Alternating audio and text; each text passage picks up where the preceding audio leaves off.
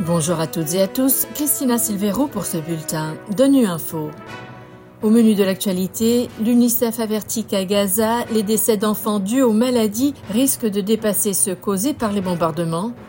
Le chef des droits de l'homme dénonce de nouvelles violations flagrantes du droit international et de crimes de guerre en Ukraine. Enfin, le Conseil de sécurité renouvelle le mandat de la MONUSCO pour une période d'un an.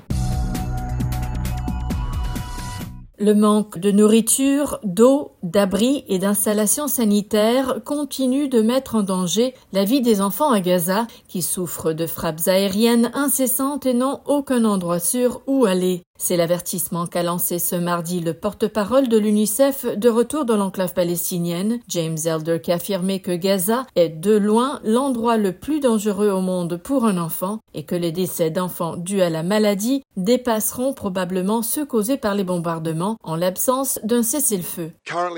Actuellement, à Gaza, il y a environ une toilette pour 700 personnes. Une toilette pour 700 personnes. Déplacer les personnes de ces abris vers les zones dites de sécurité. Et nous parlons de dizaines de milliers de personnes qui ont recours à des seaux ou à la défécation en plein air. Et donc, sans eau, sans assainissement, sans abri, ces zones dites de sécurité sont devenues des zones de maladie. Les cas de diarrhée chez les enfants sont maintenant à plus de 100 000. Les affections respiratoires aiguës chez les civils sont à plus de 150 000. Ces deux chiffres seront une sous-estimation flagrante de la triste réalité. La malnutrition est également en hausse chez les enfants de Gaza. Par conséquent, des maladies telles que les maladies diarrhéiques sont désormais mortelles.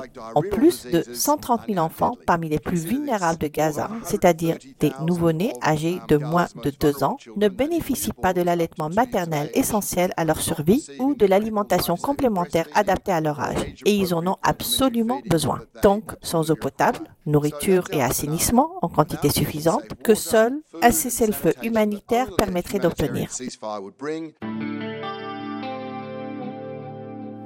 Conflit en Ukraine, le haut-commissaire aux droits de l'homme Volker Turk a dénoncé ce mardi des exécutions sommaires de civils et des actes de torture contre des détenus. Il se base sur un rapport de son bureau faisant état de nouvelles violations flagrantes du droit international, du droit humanitaire et aussi de crimes de guerre, principalement commis par la Russie. Des précisions de Maxime Robin. Depuis février 2022, Volker Turk a signalé 142 cas d'exécution sommaire de civils dans des territoires contrôlés ou occupés par la Russie, mais aussi des actes de torture et de mauvais traitements infligés aux détenus, y compris des violences sexuelles, ainsi qu'un grand nombre de disparitions forcées. Le haut-commissaire a dit, je cite, Les pratiques de torture et d'autres traitements cruels sont monnaie courante dans les lieux de détention des territoires occupés par la Russie. Concernant le bilan humain, au 4 décembre, le haut-commissariat confirmait le chiffre de plus de 10 000 victimes civiles depuis février 2022, dont plus de 560 enfants, mais Volker Turk concède que le bilan réel est probablement beaucoup plus élevé. La plupart de ces civils ont été tués dans les zones de Donetsk, Kharkiv, Kherson et Zaporizhia, près des lignes de front. Parmi eux, un nombre disproportionné de personnes âgées qui ne voulaient pas ou ne pouvaient pas se réinstaller pour se mettre en sécurité.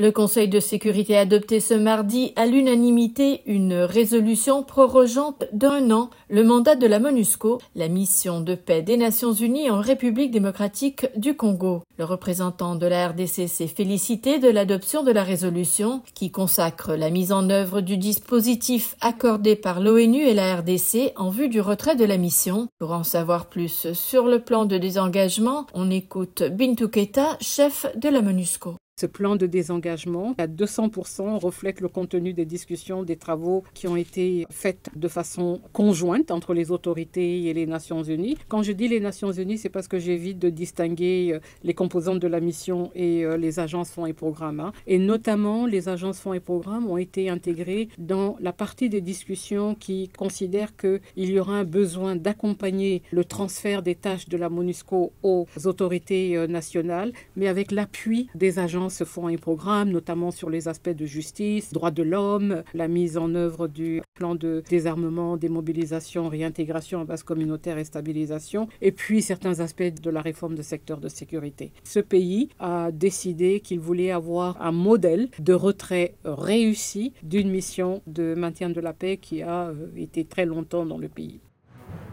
Voilà, fin de ce bulletin de Nu. Merci de votre fidélité. À bientôt.